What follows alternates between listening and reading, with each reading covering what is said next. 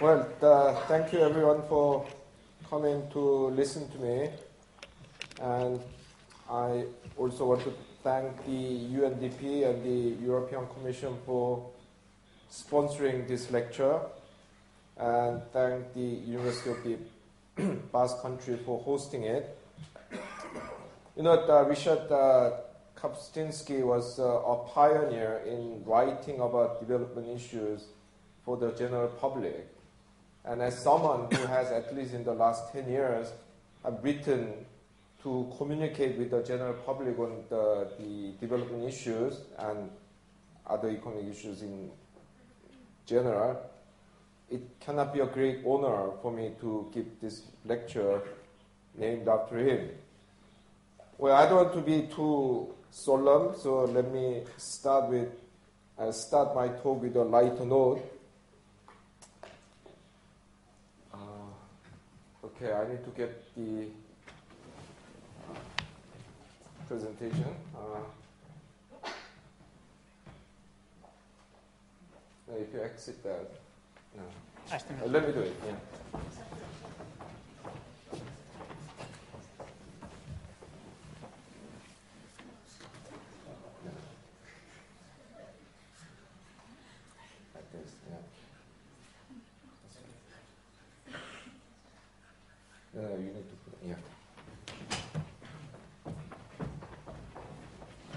Okay.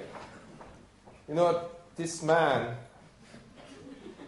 once famously said that what is wrong with the French is that they don't have the word for entrepreneurship. Of course, that, uh, you know that that's a French word, entrepreneurship. But, uh, you know, that, so, yes, that uh, he didn't get it quite right. But uh, what he said actually reflects a common Anglo American prejudice against France as an undynamic and laid back country full of meddling bureaucrats, pompous waiters, and sheep burning farmers. You know, they think, oh, yeah, the French people enjoy their life, uh, have a long lunch, and you know they don't work. Now, as I'll tell you in a minute, this conception of France is actually completely wrong, but the perspective behind this statement is actually quite widely accepted. You know, people all agree that you need entrepreneurial people to have a successful economy. So, in this uh, kind of view, the poverty of the developing countries is attributed to the lack of entrepreneurship. So when people from rich countries go to a developing country and come across a scene like this, they say, aha, I know why this country is poor. You know, look at all those men sitting in a cafe, having 11 cups of mint tea every day, you know, piping away in the hookah. You know, this country needs entrepreneurs. People need to go and make money. That's how they will become rich. Of course, that uh, these people don't know what they are talking about. Huh? Because if you are from a developing country, or if you at least lived in a developing country for an extended period, will know that these are scenes that are more typical of developing countries. You know, thousands, tens of thousands of millions of people trying to sell everything that you can think of, and even things that you didn't know could be sold. Let me give an example. When I first uh, went to South Africa in 1991, I think, a friend of mine took me to a restaurant. So he parked his car, we got out of the car, and suddenly some guy appeared on our side saying, Oh, let me take care of your car. And my friend said, Yeah, do that, and gave him money. So I said, What are you doing? You know, this guy, what is he going to do? And my friend said, Oh, no, no. You know, what he means is that if you don't pay me, I'll slash your tire while you are eating. So I have to pay him. Hmm? You know, when I was a young man in South Korea, if you wanted to get a visa interview at the American embassy, you had to queue. Hmm? There's no system of kind of going through answering machines and internet registration, so you actually had to be there physically. And of course, there was a long queue. So this uh, created some, well, this uh, new, well, not so new, but uh, the interesting category of uh, profession, which I can only describe as the professional cure. So what you do is uh, you wake up at 4.30 in the morning, you go and line up in front of the American embassy. And come quarter to nine, some guy in a nice suit comes and says, well, your sport looks very nice. Do you mind selling it to me? And of course, uh, you're not going to sell it that easily. So you say, oh, you know, I have an uncle who lives in America. He's very sick. I have to go and see him. You know, I'm not going to sell this. Huh? But the guy in the suit uh, has a lot of money, so he'll offer, how about uh, $200? No, no, no, no. My uncle's going to die next week. Yeah? How about $500? Okay, well, maybe he'll survive another few days. Uh, so give me the money.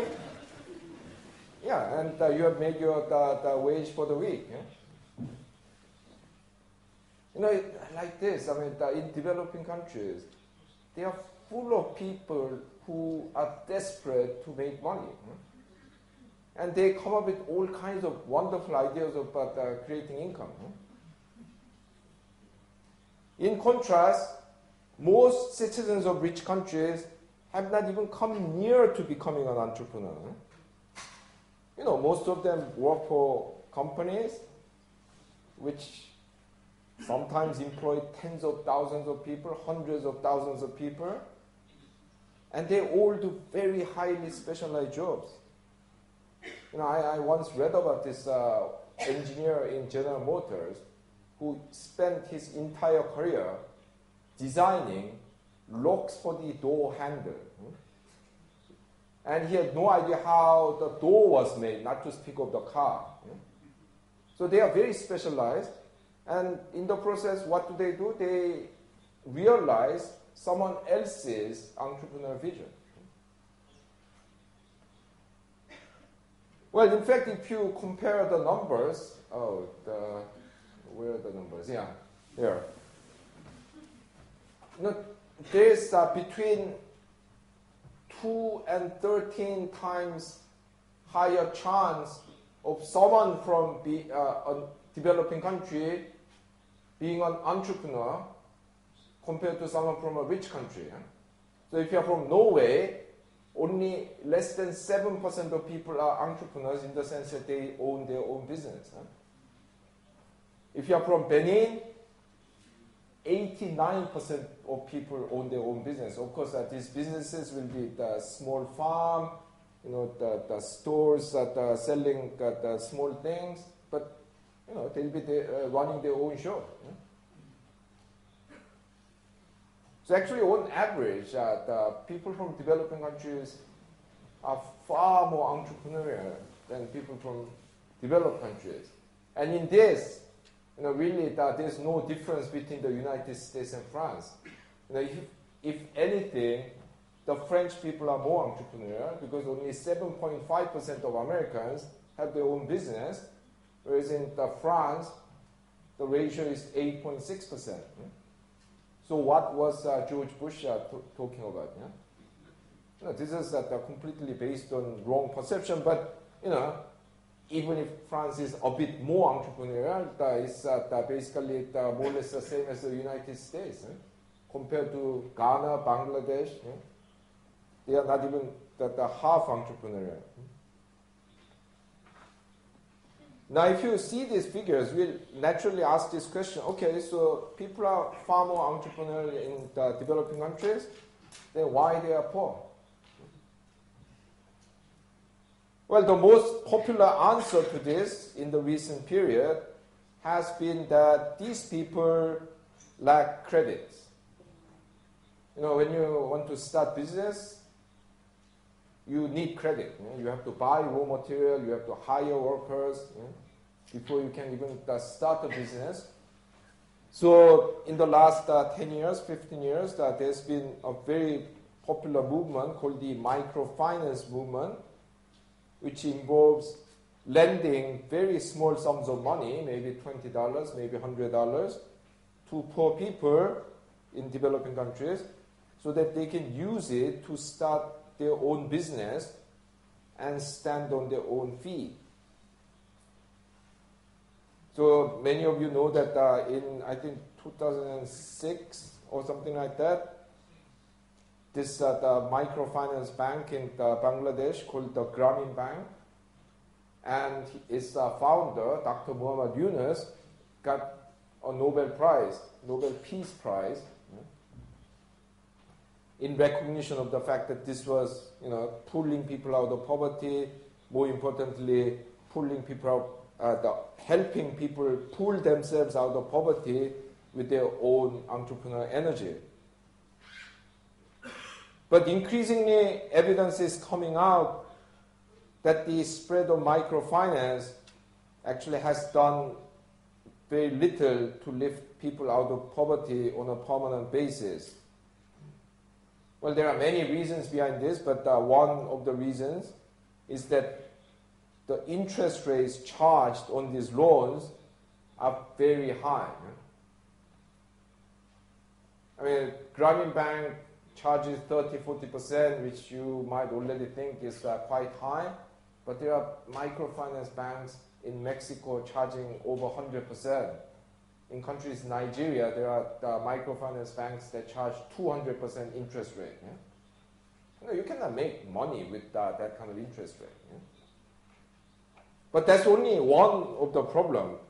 The other more important problem is the low productive capabilities of the individuals taking on these microfinance loans. Let me explain a bit. You know, back in 1997, the Grameen Bank teamed up with Telenor, the state-owned telephone company of uh, Norway.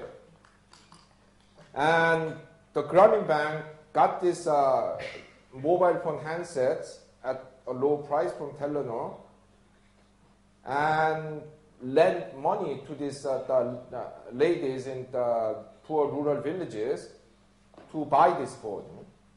Yeah, so these phones, uh, people in Spain or Korea or England uh, would have had uh, no problem buying.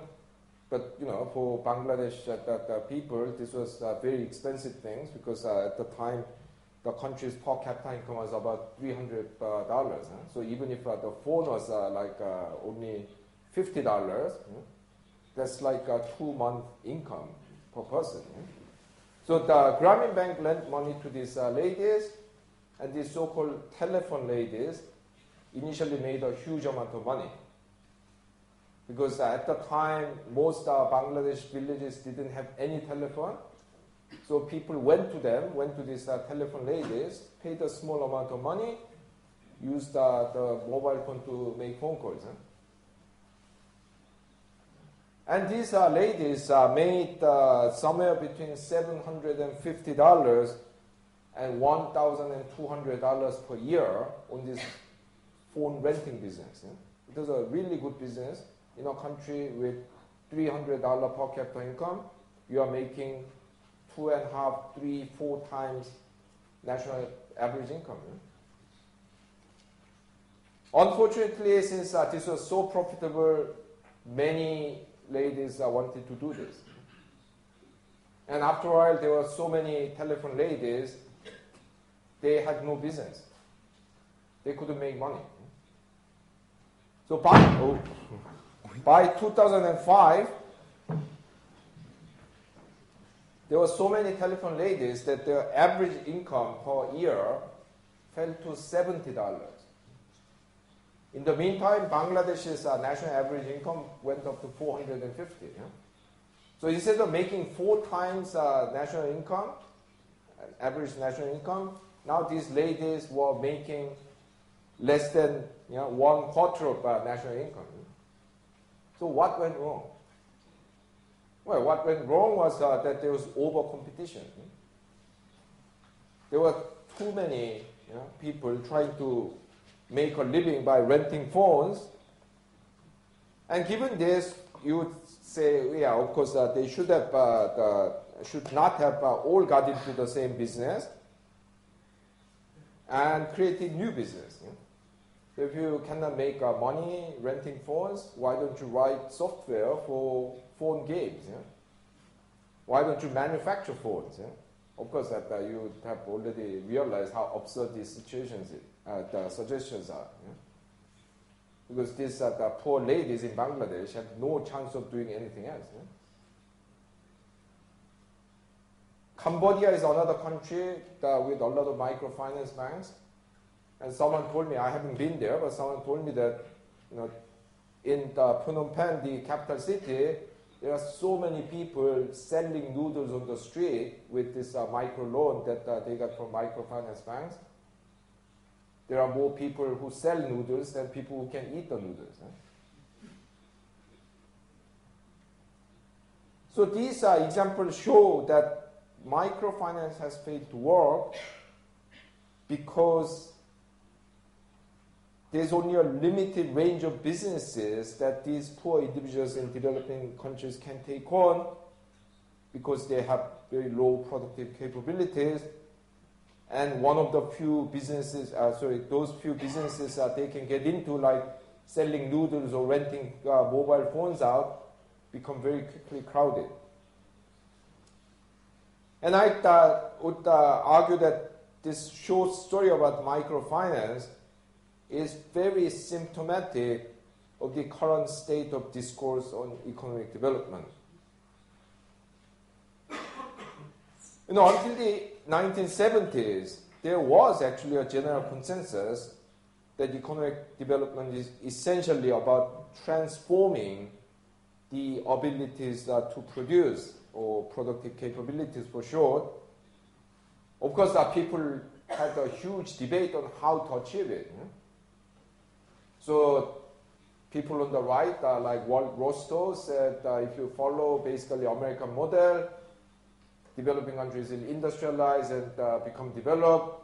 Yeah? At the other extreme, the dependency theorists argue that no, you need to break away from the world capitalist system, stage a nationalist socialist revolution. That's the only way to develop. But no one really questioned that development requires developing the capabilities capabilities to produce, especially the manufactured products.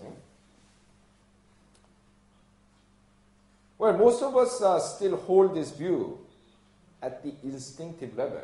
So, for example, despite the fact that some of the rich oil states like, you know, Dubai or Brunei uh, have a very high income, we refuse to call them developed countries because we have this uh, view that implicitly at least achieving high income through resource bonanza is not economic development. For the opposite kind of example, you know, after the end of the Second World War, per capita income in Germany fell to the level of Mexico and Peru. But no one suggested that from now on, we have to reclassify Germany as a developing country because their income is at the same level as uh, that of Mexico. People knew that Germany still had necessary productive capabilities to regain its pre-war level of living standard quickly, and that's why they didn't uh, reclassify Germany as a developing country. And indeed, Germany recovered the pre-war level of income within 10 years. Eh? This is known as the miracle on the Rhine. So these examples show that we are implicitly saying that economic development is about the ability to produce rather than simply about command over income or resource. Eh? Having money is not enough. It's how you got the money.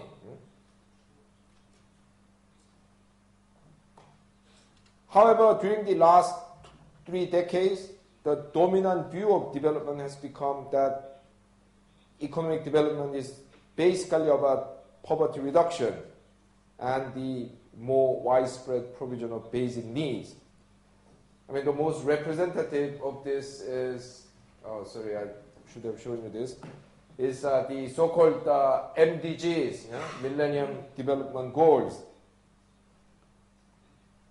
I mean, of course, that uh, from next year we are going to replace uh, them with uh, SDGs or Sustainable Development Goals, and yeah, I mean, I'm uh, quite happy to hear that in the SDGs, this the issues of productive capabilities and employment and things like that are going to be included. But at the moment, as it stands, MDGs has hardly anything about production. It's all about uh, poverty reduction, providing better health and education. Of course, that I mean, all very important goals. Eh? But this is not what we used to mean by economic development. So the development discourse has been radically uh, changed uh, in the last three decades. And I argue that behind this uh, radical transformation have been three important intellectual trends. One is uh, neoliberalism. This is the economic doctrine that believes that the best economic policies are basically slightly updated version of the 19th century liberal policy of laissez-faire. Okay, neoliberals, unlike the 19th century liberals, would accept a slightly bigger role for the government. For example, in the 19th century, the liberals were against having a central bank. They thought no one should have monopoly over money issue. Neoliberals actually say that uh, having a good central bank is important. So it's not completely the same, but basically it's that, that this idea that laissez-faire policy is the best policy. And this uh, doctrine has been, as you know, extremely influential in the last uh, three, four decades. Well, I mean, uh, that, uh, at the moment uh, suffering from it. Yeah? I don't need to remind you, uh, remind you that. And why does neoliberalism lead to on neglect of production. First of all, uh, sorry, neoliberal neoliberalism is not synonymous with uh, neoclassical economics. I mean, this uh, relationship is quite complex, so I'm not going to go into that. It's not synonymous with neoclassical economics, but uh, it is at its core is uh, neoclassical economics. And neoclassical economics is basically about market exchange and has little to say about production. Yeah, so there's something called production function. But it's a very mechanical relationship between some abstract quanta called capital and another abstract quanta called labor. There's no issue about you know, how to organize production, how you discipline the workers, you know, how you organize inventory and all these things. Because that neoclassical economy see the world as a series of market exchange, and production is only in the background. It's something that happens somehow. It's something that other people should worry about, like business school people and maybe engineers, but it's not our job. Well, so much so that uh, the 1992 Nobel Economics Prize winner Ronald Coase, who is uh, by no means uh, against uh, neoclassical economics, criticized neoclassical economics for being about lone individuals exchanging nuts and berries on the edge of a forest. He's basically saying this is a, a, a very primitive exchange economy that they are describing in neoclassical economics. So neoclassical economics has, uh, doesn't have a very uh, good theory of uh, production, and it is uh, natural that, that it gets uh, neglected in the, its policy discussion. Secondly, in the neoclassical economic theory, the issue surrounding the development of productive capabilities actually assumed away as it takes these capabilities as given. You know, in the neoclassical the trade theory, for example, the so-called Heckscher, Ohlin, Samuelson model, named after two Swedish economists, uh, Eli Heckscher and Bertil Ohlin, and the American economist Paul Samuelson, who developed David Ricardo's idea of comparative advantage in a different uh, direction. In that theory, which uh, is the foundation of uh, neoclassical trade theory, all countries are assumed to have the same capabilities to use any technology. What distinguishes country is only their factor endowment. Some countries have more capital than labor, other countries have more labor than capital in proportional terms. So countries with uh, relatively more capital should specialize in products that use technologies that are more capital intensive, like say automobile. Countries with a lot of labor should specialize in labor intensive uh, products, yeah? like garment. Yeah?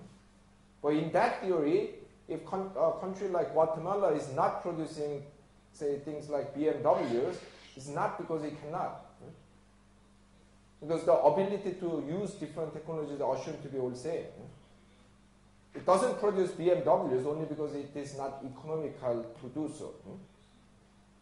So this crucial issue in economic development, namely the ability to use more sophisticated technologies, the ability to use more complex uh, division of labor and organize uh, production in general, is assumed away from the beginning.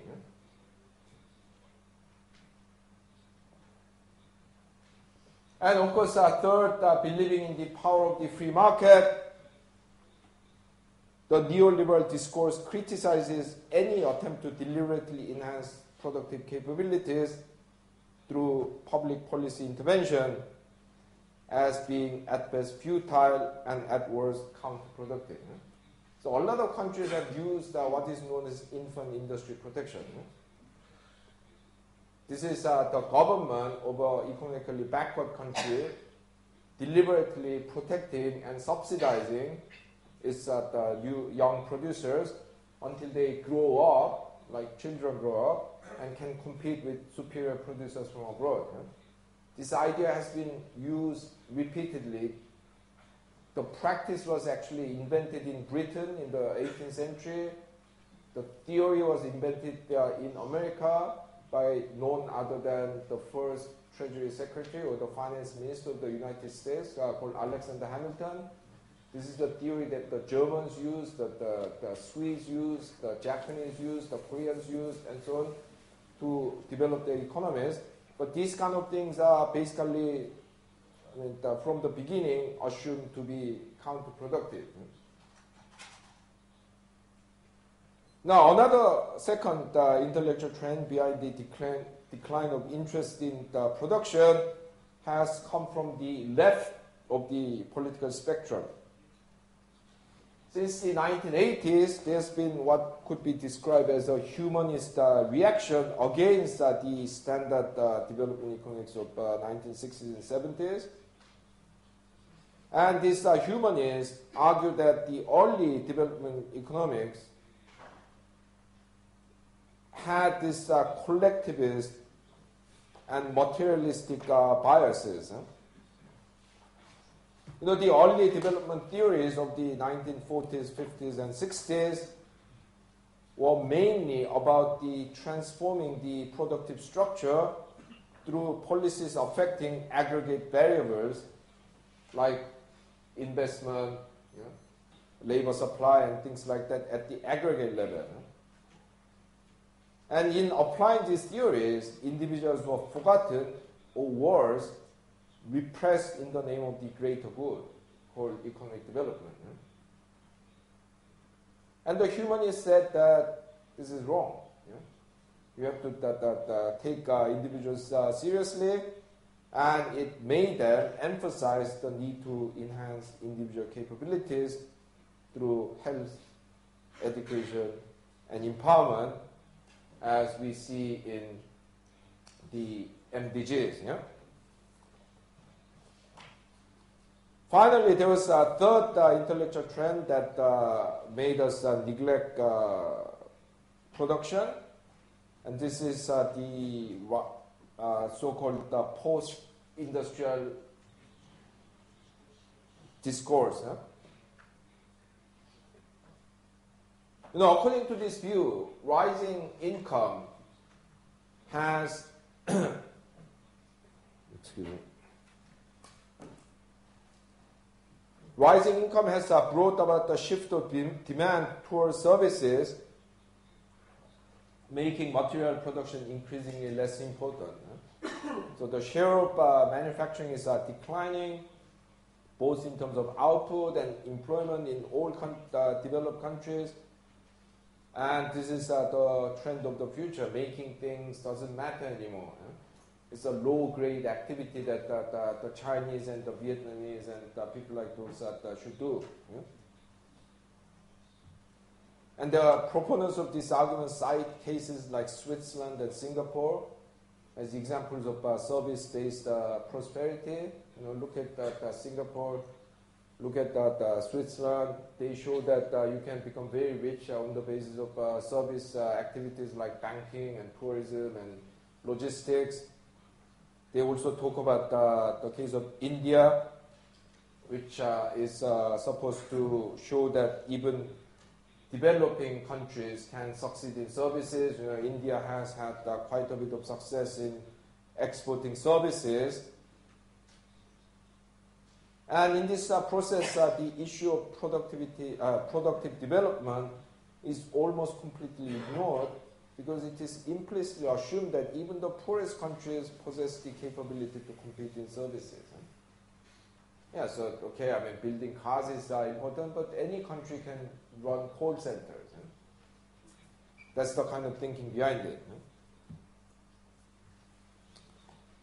Okay, now let me critically examine these arguments because uh, correctly understanding what's going on uh, in these areas is uh, crucial in improving our understanding of uh, development.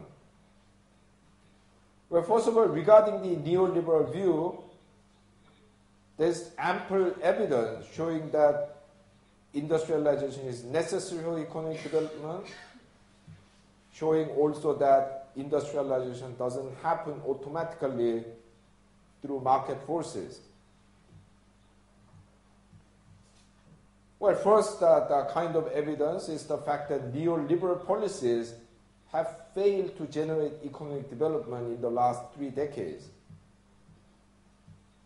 And this is uh, true even if you define economic development narrowly as economic growth. Yeah? Never mind whether you are upgrading your technology and so on. Let's just uh, simply look at growth figure. Huh? Well, from here you will. Uh, the, I'm, I'm uh, particularly focusing on Latin America and Sub-Saharan Africa here because uh, these are two regions that have practiced uh, these uh, neoliberal policies most diligently because they were under structural adjustment program but, from the IMF and the World Bank.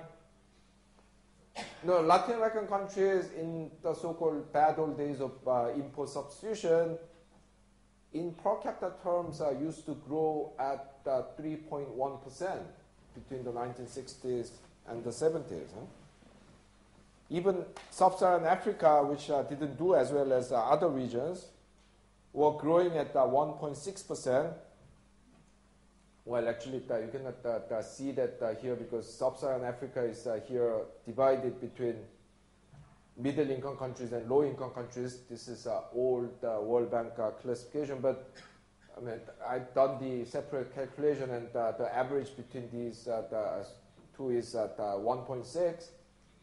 In the next 30 years, growth basically evaporated these regions. I mean, it was uh, even worse in the 18, 1980s and 90s. I mean, the per capita income fell at the rate of 0.7% per year for 20 years in sub-Saharan Africa. Yeah? It was basically stagnant in Latin America at uh, 0.3%. Between 2000 and 2010, the economic growth picked up in these regions a bit, but uh, averaged over 30 years between 1980 and 2010, per capita income growth in Latin America was one quarter of what it used to be, 0.8%, and the sub-Saharan African income is you know, one was growing at one eighth the speed of what it used to. That is uh, 0.2% per year against 1.6% per year. You know, if you are growing at 0.2% per year, after 30 years, your income is 6% higher than what it was 30 years ago. You know, in a good year, China grows that much in six months. Yeah? And so this is at the scale of failure. And of course, as you see, I mean, there was uh, some increase in economic uh, growth uh, in the 2000s, but unfortunately, a lot of this is uh, due to commodity boom driven by Chinese economic growth rather than the development in productive capabilities. Huh? So this is uh, the, the now kind of becoming very difficult to sustain with the falling commodity prices and uh, the slowing down of the Chinese economy. So that's uh, the more recent evidence, but another uh, type of evidence uh, comes from history. As I try to show in these books, uh, Kicking the Ladder and Bad Samaritans, almost all of today's rich countries, including Britain in the 18th century, the United States in the, the 19th century, Sweden, Germany, Japan, Korea, Taiwan, they all developed by using state intervention like trade protectionism, industrial subsidies, state-owned enterprises, and regulation of foreign direct investments. I cannot go into the details, but you know the evidence is just staggering. Well, I mean the, the scale of uh, this uh, misrepresentation of uh, uh history is uh, most evident in the case of the United States. I just told you that the theory of infant industry protection was invented by the first finance minister of the country.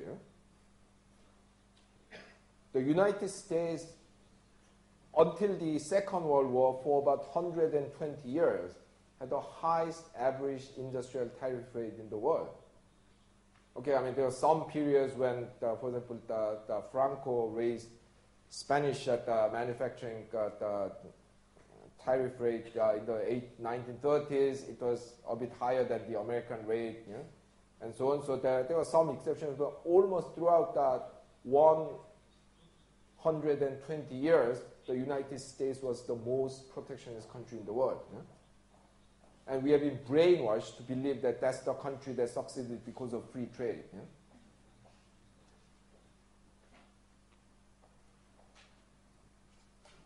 Well, how about the humanists?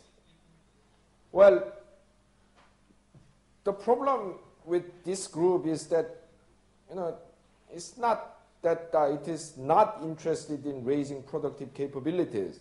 It is. Yeah? But the problem is that uh, the humanists uh, try to do it mainly by making individuals more capable by investing in their health and education. Yeah? There's no recognition that a lot of uh, productive development happens actually at the enterprise level.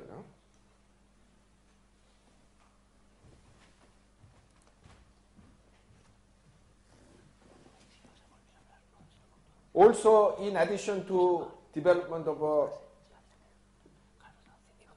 so the development of productive capabilities at the enterprise level rather than at the individual level. Economic development requires a series of collective institutions that encourage and help different economic actors work together. So, how, what kind of capital labor relationship uh, do you create? Yeah? what kind of cooperation uh, that you create among firms within and across different sectors. What kind of government business interaction do you create? What kind of uh, partnership between industry and the academia you create? All these things uh, really matter in determining uh, the productive uh, capabilities of a country. Unfortunately, the humanists do not really talk about this. Having clever individuals is not enough. You know what really distinguishes, I don't know, the United States or Germany from say, Nigeria and the Philippines is not their uh, economists, not their engineers. Eh? It's the presence of these uh, the giant firms like Boeing and Volkswagen and all the institutions that uh, surround them to help them develop uh, their productive capabilities. Eh? No, just uh, think about it. I mean, that uh, when you import an engineer from Nigeria or the Philippines into Germany, their productivity goes up like that. Eh? Because they are now working with much better technology, much better institutions. It's not because people are stupid that these countries are poor. Eh? There are all these collective institutions, you know, ranging from productive enterprises to government uh, business uh, relationship to mechanisms of collaboration between the industry and the academia that determine productivity of these individuals. So the neglect of these uh, collective uh, dimensions of uh, capabilities, uh, productive uh, capabilities, is a very important gap in the humanist tradition because uh, most of them who operate in the tradition think mainly at the individual level. That's not enough. That's important. That's the, the, the necessary, but that's not enough. Then how about the post-industrial economy discourse? Well, first of all, the, increase, uh, the increasing share of services in output actually does not mean that material production is not important anymore. We are in fact consuming an ever increasing amount of material goods, and many countries are actually producing in absolute terms more material goods than ever. The rise in the share of services happened mainly because services are becoming relatively more expensive. Just think about it. I mean, the, the relative price between, say, a haircut and a computer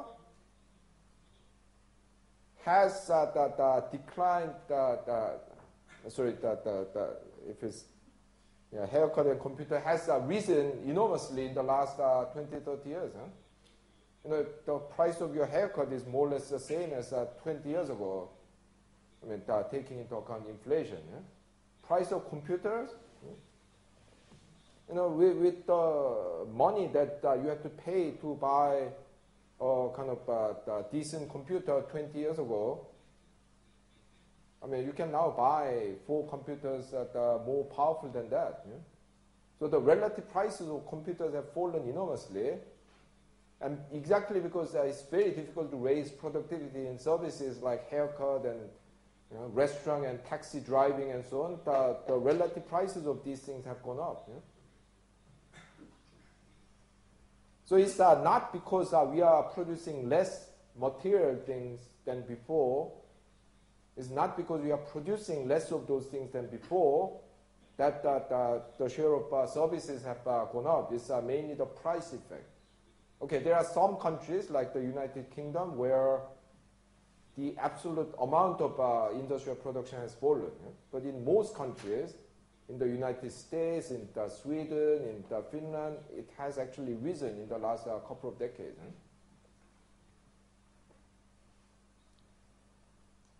Secondly, a lot of recent productivity growth in services has been yeah, really an illusion. Huh? The high productivity growth in the, the financial sector in the 90s and early years of uh, 2000s was actually based on dubious asset valuation and even some the, the, in some areas of sheer fraud. You know? And how shaky this was uh, was uh, already proven by the 2008 financial crisis. At least in countries like the US and Britain, a lot of uh, increase in retail sector productivity has been bought by lowering the quality of the retail service itself. So yes, I mean, the retail companies are producing more output in the sense that they are selling more per employee than before, but a lot of this is in fact paid for by the customer. Because now they have to, you know, I mean, in the old days, you walk into a shoe shop and there'll be someone to see you in two minutes. Yeah? Now in countries like uh, Britain or America, you go into a shoe shop, you take a ticket out, you wait for 25 minutes before anyone comes to you. Yeah? They built all these uh, huge supermarkets uh, outside uh, the city. You have to drive like 30 minutes. You have to walk long, long corridors. Yeah, you might be paying uh, less uh, for your apples and frozen, frozen pizzas, but actually you have to uh, consume huge amount of fuel and time to do that. Yeah? So actually you are paying for it. Yeah? Of course, the company now sells that, a lot more. Yeah? So that's the illusion. Thirdly, most uh, high valued services like finance, engineering, IT, consulting, they mainly sell to the manufacturing sector, so they cannot prosper without a strong manufacturing base. Of course, you can export these services to an extent, but there's a limit. Yeah? There's a well-known evidence showing that co-location of uh, manufacturing and services is quite important, yeah? meaning they have to be in close by places. Eh? But then how about uh, Switzerland? How about Singapore? Eh? Well, let me tell you how about them. Eh? But I'll do it in a roundabout way. You know, this, uh, this movie, very old movie, older than I am, 1949, called The Third Man.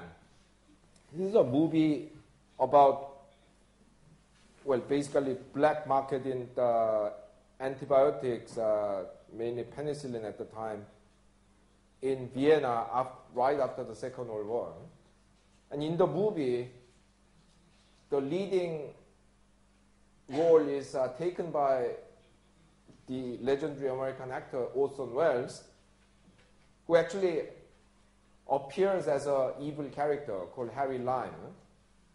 And there's a scene where Harry Lime namely Orson Welles, is exposed as an evil guy. Actually, the drug lord of this uh, the black market.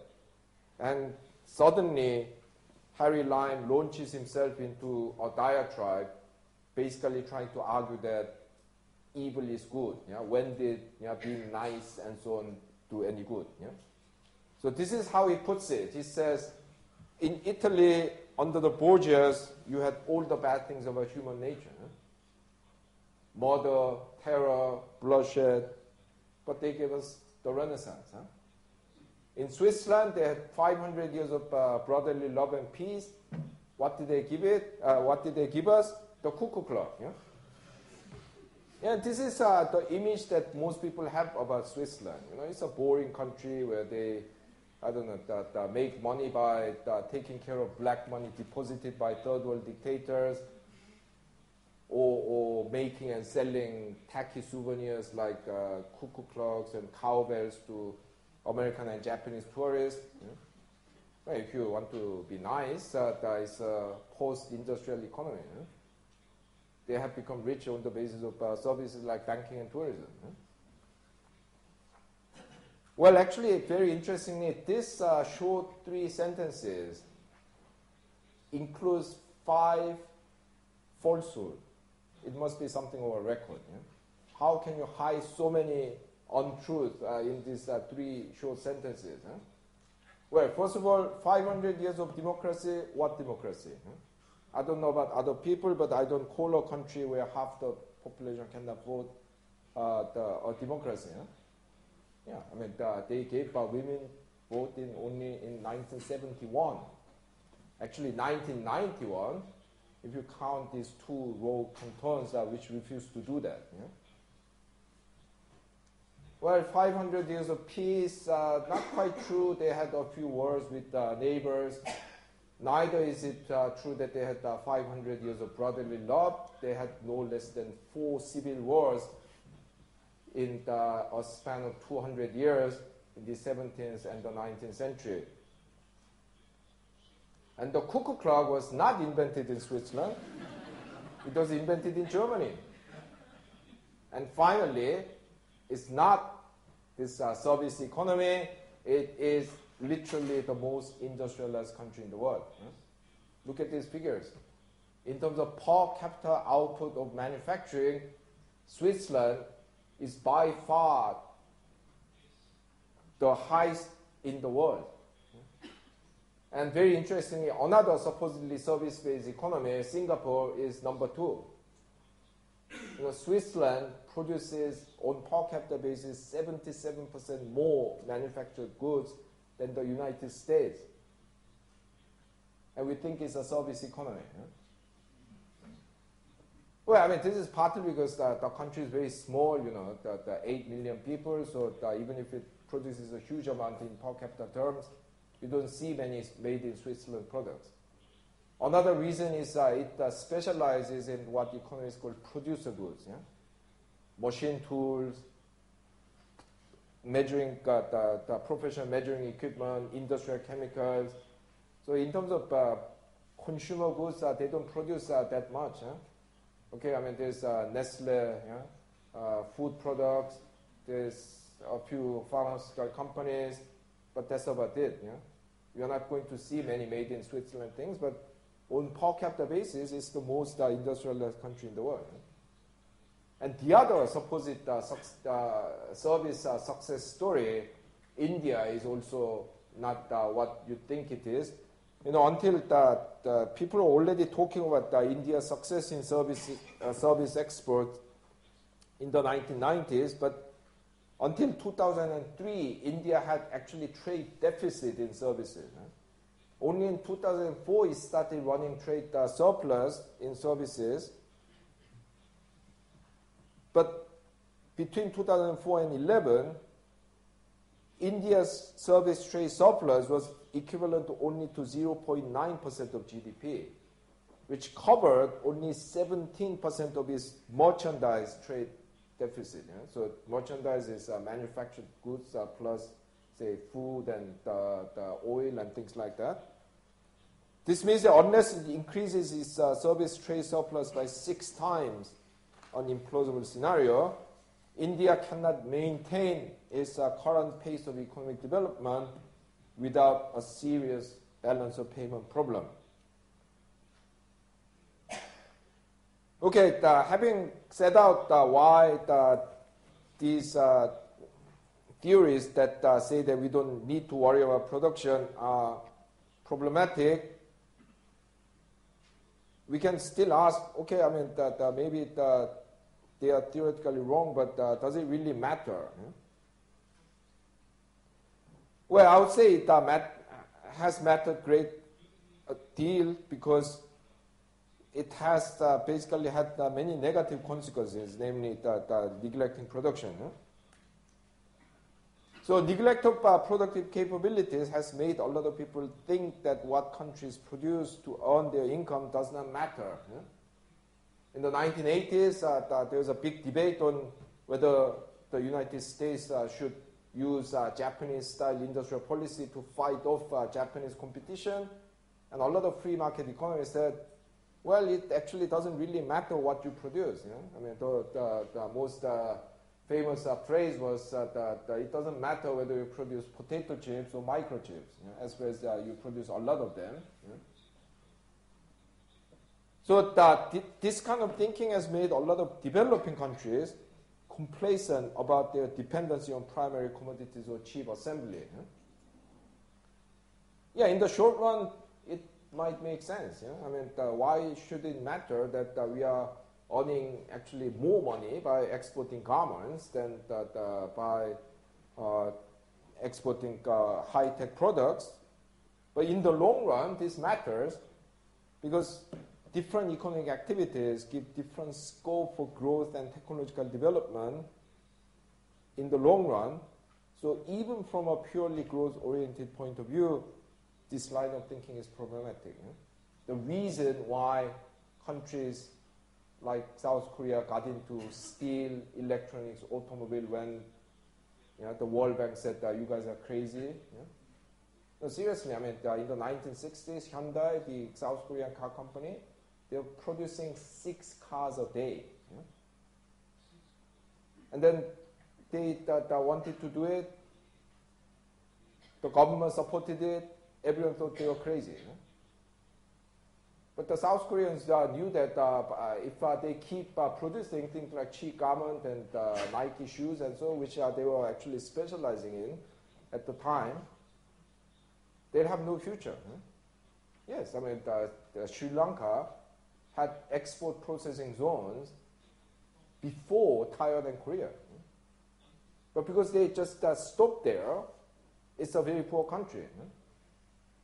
Korea and Taiwan, yes, started with export processing zones, but they knew that sooner or later they'll have to move into electronics, automobiles, steel, and things like that. So what you do actually has a very you know, important implications for your future.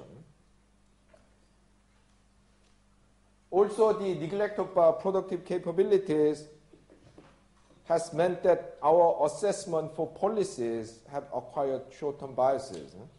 You know, development of productive capabilities uh, takes a long time. You know, it took uh, the Japanese 40 years of protection before they became competitive in the car manufacturing. Koreans uh, did it a bit faster, but uh, they still needed uh, 30 years. So when you do not consider how difficult this thing is, of course, uh, in the short run, these uh, the policies uh, look crazy. Hmm? Yeah, why should you buy less good and more expensive cars made by your own domestic producer like Hyundai when you could be importing American and Japanese cars which are better and cheaper? Huh? It's madness. But in the long run, that's what you need, and unfortunately, you, one, when you don't think like that, the policies become very short-term oriented.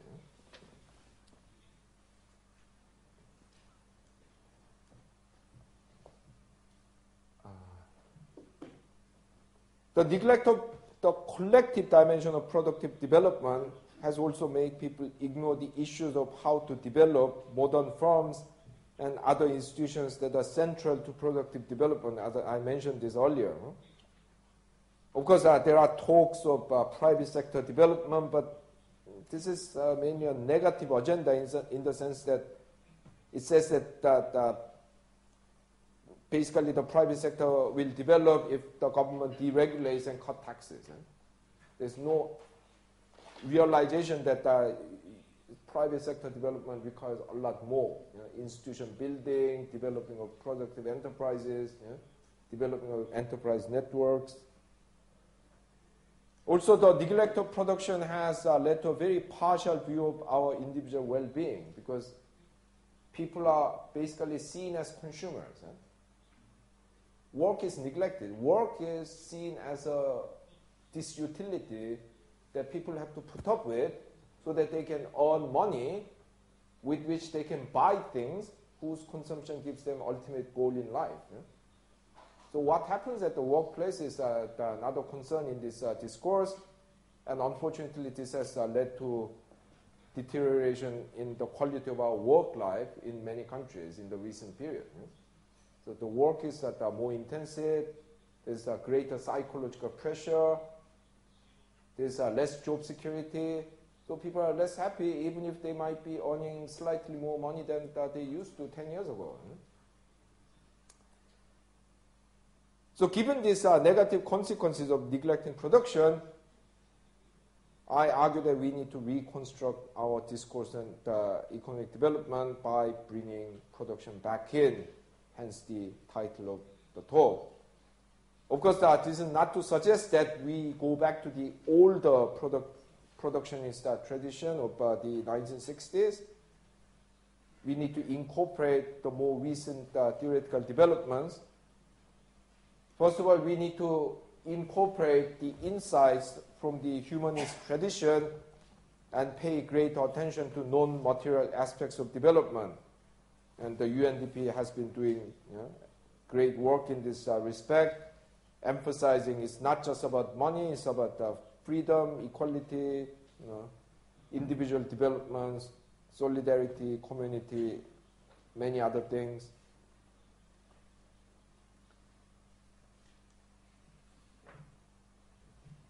Emphasizing the production aspect should not mean neglecting individuals.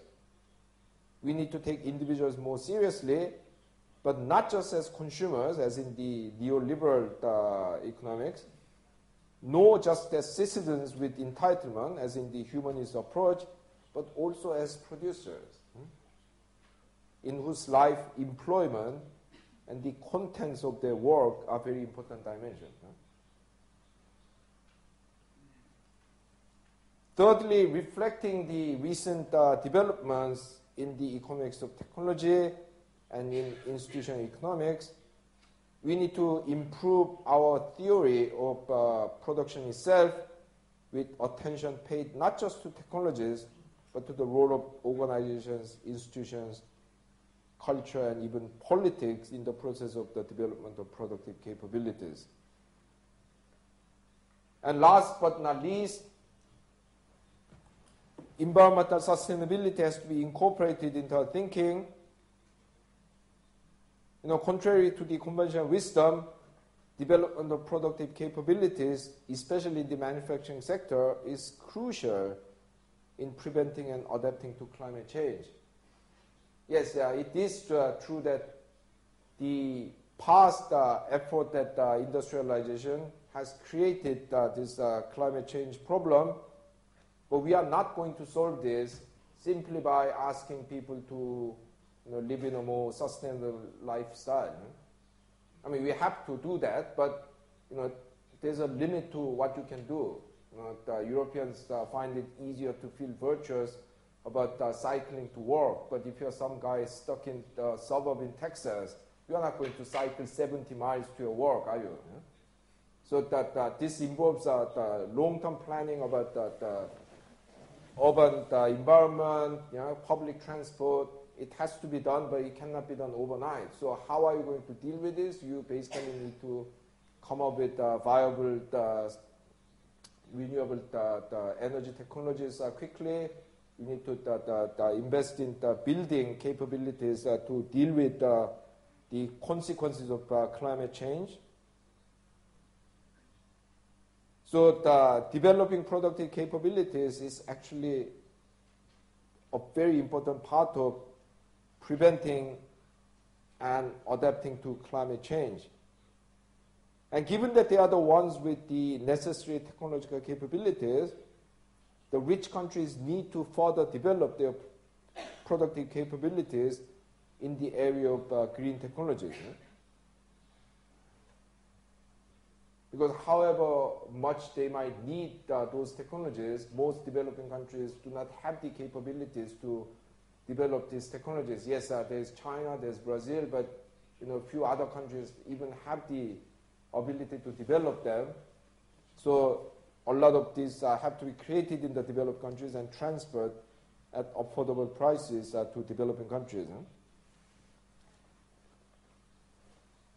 And when it comes to developing countries, even just to cope with the adverse consequences of climate change, they need to develop the technological and organizational capabilities, many of which can only be acquired through the industrialization process. You know, let me uh, give you one very good example. You know, that, uh, some, uh, several years ago, there was this uh, famous earthquake in Haiti, which killed 200,000 people. You know? And the country still hasn't recovered from that. Hmm? That earthquake was seven on Richter scale. Hmm? Japan has a Richter scale seven earthquake every other week. Maybe one person dies, maybe two person dies. Yeah? So it's not because uh, Haiti had a strong earthquake that uh, it had uh, this devastating consequence. It's because Japan had the technological and organizational capabilities to mitigate the impact of these uh, earthquakes. Eh? Yeah, so they have uh, the, the, technologies to build these uh, the, tall buildings which have a flexible foundation. Eh? So even if uh, the earth is shaking, the uh, uh, buildings are going to collapse. Yeah? They have all this very well worked out evacuation plan that, that requires you know, practice for everyone yeah? regularly.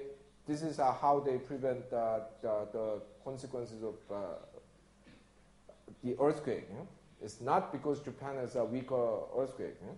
Of course, uh, even Japan you know, cannot survive Richter scale 9 you know, earthquake, as we have seen, but you know.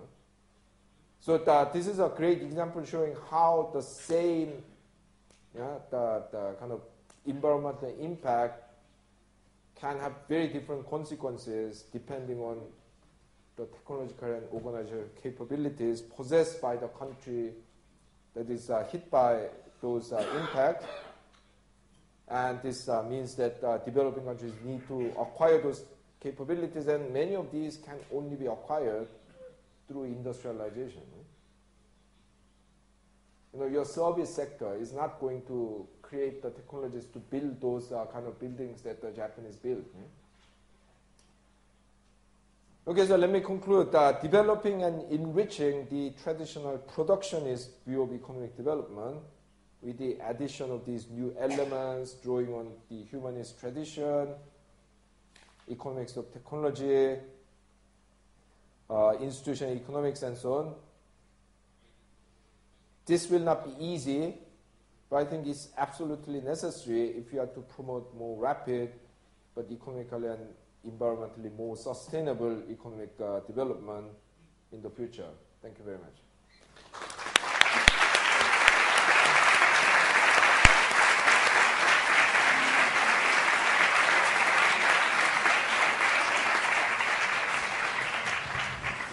Bueno, muchísimas gracias, eh, profesor Chang, por esta interesantísima y sugerente ah. eh, conferencia, eh, abordando temas que además yo creo que son bastante pertinentes incluso para, para los debates que está habiendo no solo en los países del sur, sino, sino en, el nuestro propio, ¿no? sobre cómo salir de, de, la crisis económica y el papel que puede tener eh, la industria en este, en este sentido.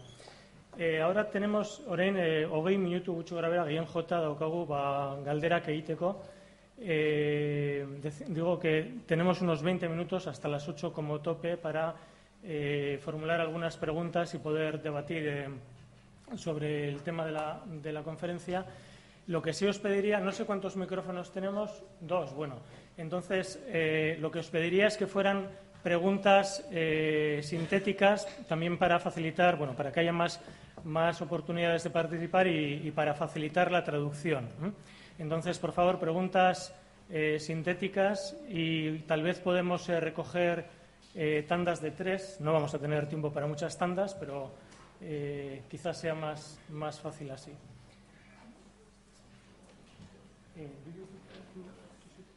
Uh,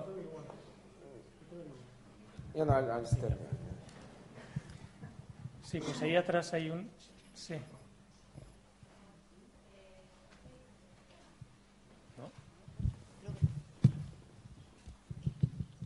Ahora? Sí. Okay, uh, thank you very much for your presentation. It was very interesting. But I would like to ask you, because I have some doubts about the presentation. Uh, first of all, from my point of view, yeah, I could be, I could be wrong. I understood like you present uh, development as growth, mm-hmm. and it's uh, from it's a very economic uh, point of view. And I would like to ask you, because even that you talk about environmental at the at the end of the presentation, I think we need an, a gender approach, an environmental approach, a redistribution approach, and a human rights approach, not only at the end of a presentation. I think uh, you can incorporate this uh, point of view in all the presentation because uh, could be a very economic uh, approach and uh, human development is uh, need a multidimensional approach. So I would like to ask you about it. Thank you very much. ¿Tenemos más preguntas? Uh, sí. Yes. Uh, I would like to make a sort of similar question. As someone who stands for humanist uh, development approach, I do agree with your criticism that uh, the humanist per perspective hasn't taken very seriously production in the latest years but uh, I think it's not because, uh, from a humanistic per perspective, we don't consider that it's important. It's because there is kind a kind of uh, um, I don't know how to express it, but uh, a fear, a kind of fear of repeating the same mistakes from the past. Mm-hmm. And in the past, uh, industrialization and some of the economic uh, strategies centered in growth were quite uh, um, were, were linked with strong leaderships and even with authoritarian regimes. The question is how to understand industrialization and the, the growth, the politics of growth, from a democratic perspective. Uh, and I, I, would like you to, to I don't know, uh, say your opinion in this debate. Yeah. Some more questions, quizá en la misma línea de asientos, ¿no? Venga, ¿alguna más? No. ¿No? Bueno, pues tal vez entonces. Okay, yeah, yeah. Answer those uh, two questions uh, first. Uh, yes, first of all, I do not equate growth and development because I mean even economic development is different from growth. So you can be Equatorial Guinea. Equatorial Guinea has grown at 18% per year in the last 15 years. It's uh, the richest country in Africa now. Yeah? Per capita income $22,000, same as South Korea's. So it has uh, grown at the double the speed of China. But I wouldn't call it economic development because it's uh, still the same economy with the same capabilities. It's only that they found this oil, which the Americans come and pump out. Yeah? So that even that uh, from my point of view, economic development and growth are not the same. Now, yeah, in this uh, respect, I'm probably a, Marxist, yeah, although not in other respects. You know, I believe uh, that uh, all of these things, you know, gender, environment, empowerment, you know, democracy, they need material foundation. And I uh, don't know many societies that have achieved uh, those things uh, without achieving at least some level of economic development. Which is not to say that uh, it's uh, enough to have uh, economic development because you clearly see cases where you have economic development and you still do not have those other things. Yeah? But I think that it is almost impossible to have high levels of uh, gender equality, high uh, levels of political development, and so on without economic development. Now, however, how about the failures? Huh? How about uh, the undesirable consequences? Sorry, undesirable uh, requirements uh, to achieve economic development and so on. And, and in this context, uh, people probably the questioner also had uh, those cases in mind. That people think about facts like, oh, wasn't uh, South Korea and uh, also the Taiwan military dictatorship when they achieved uh, those industrialization uh, successes? Yes, they were, but first of all, you know, none of today's developed countries were democracies basically until the Second World War. And even after that, you know, the, the uh, Canadians gave Native Americans votes only in 1960. The Australians gave uh, votes uh, to non-white people in 1962. The Americans that, that gave full voting right to black people only after the civil rights movement in 1966. Switzerland didn't give women vote until 1971. So it's not as if uh, that uh, you know the other countries have uh, actually achieved uh, the democracy that very early. And as the, the, the, opposite cases, actually you could think about cases like the Scandinavia or France, which uh, by the 1960s and 70s were very well developed democracies, but they also had very intrusive uh, states. Eh? They were not authoritarian, so I don't think actually you need the authoritarian uh, politics in order to have a strong role for the government. So I think uh, the relationship is uh, quite complex. And yes, I would uh, agree with you that, that you have to be careful about these things. You know, if you say that economic development is you know, the most important thing and we all have to work towards it, you can, you know, if you're not careful, if you don't have a, a strong tradition of uh, grassroots politics, you can slip into the, the, the, undesirable forms of politics and other practices. But I don't think that these are inevitable results. So I would uh, partly agree with you that, uh, that you have to be aware of these uh, dangers, but I would uh, disagree uh, with I mean, I don't know whether you necessarily take the position, but I would disagree with uh, people if uh, that, that they suggest that uh, active role for the government and industrialization policy and so on requires authoritarianism uh, or even worse, uh, military dictatorship or something like that. Bueno, más preguntas. ¿Más preguntas? Sí, ahí, allí. Una allí y otra después aquí, por favor. Yeah.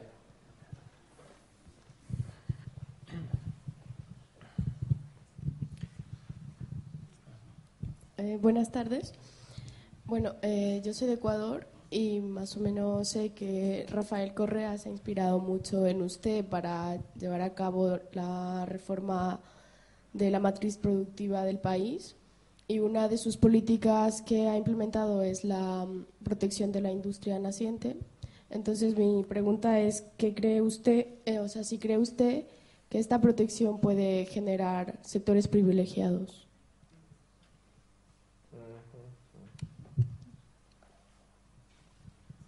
Y aquí hay una segunda. Yeah, uh, thank you very much, Professor Chang. I, I had actually a question in the very same line. About ownership of, uh, of productive uh, resources. What's your standpoint in that sense? And thinking about uh, quality and access to wealth, uh, if, if this line has somehow included any, uh, yeah, I mean, if, how, how, what do you think about uh, if it can affect how the development is, is, is impacted in that sense? Ownership. Own, ownership, yeah. Yeah, okay. I mean, we are talking about private, uh, I mean, private interest, uh, public, yeah. um, not the population directly. So, yeah. Thank you. Tenemos una tercera pregunta, tal vez. A ver, ¿alguien se anima? Bueno, pues vamos con las dos yeah. entonces. Right. Okay, first of all, the, yes, I mean, the, the, uh, Mr. Correa has uh, sometimes uh, cited me, and uh, I'm grateful for that. Yes, I mean, the, my study of uh, history of development has taught me that it is impossible to industrialize without having some form of uh, initial protection. And in order to explain this, uh, in my book, uh, Bad Samaritans, I used uh, the example of my son. In the book, I have this chapter called My Six Year Old Son Should Get a Job. I mean, he's uh, now 15, but uh, you know he was six, I believe, when I wrote the book. And the way I say it is, you know, I have this son who is well, I don't use uh, such a strong language in the book, but who is a, basically a parasite. Huh? no, really. I mean, I pay for everything. Huh? I give him food, I give him accommodation, I give him uh, education, I give him health care. So I suddenly think, wow, that, that, that why am I doing this? Yeah? No, seriously now, you go to Pakistan, you go to Peru, there are children who work from the age of four or five. Yeah? So why can't he work? Yeah? And then I realized that this is a win-win situation, as some people say. Yeah? Because not only will I save a lot of money, because I'm not going to pay for any of those, he will become a better person. No, he has to survive the competition in the labor market. No more waste, wasting time with his Nintendo games. Huh? He has to practice uh, shoe shining, huh? practice uh, his uh, skill of, I don't know, selling chewing gums. Huh? So, why do I not uh, do that? Why do I keep my son in the school? Well, I don't know about other people, but you know, he's quite clever. So I reckon, well, if I keep him in the school for another 12, 15 years, yeah, he can become a lot of things. Uh, maybe he'll become a brain surgeon. Maybe he'll become a, a genetic scientist. Maybe he can become an architect, know, or photographer, or whatever. Of course, uh, there's a chance that uh, he will turn out to be a total waste of time. Huh? You know, maybe he will be 35 and uh, still do not have a job and live with me, yeah? like Jesus Christ did. Yeah? Yes, at, uh, oh, was it 33? Yeah, 33. Yeah? But even if uh, there's a 50% chance that uh, he will turn out like uh, Jesus Christ, yeah? I'll still send him to school because if I make him work at the age of six, there's 0.00001% chance that he'll become a brain surgeon. No way. Yeah? Maybe that uh, there'll be a miracle one day and that, that uh, one person yeah, in the world can become like that, but uh, there's no chance. Yeah? So that's the logic of uh, the infant industry protection. You have to uh, protect them to an extent at the beginning. Now, exactly when to stop, exactly what kind of incentive you give, that's difficult. And hence the question from the uh, lady from Ecuador, you know, you can overprotect your children. You can make them too dependent. You can protect them for too long. All of these things can happen. But that doesn't mean that because of that, I'm going to send my son to labor market at the age of six. It only shows that I have to be careful in how to manage my protection of him. So that's uh, the, really the point.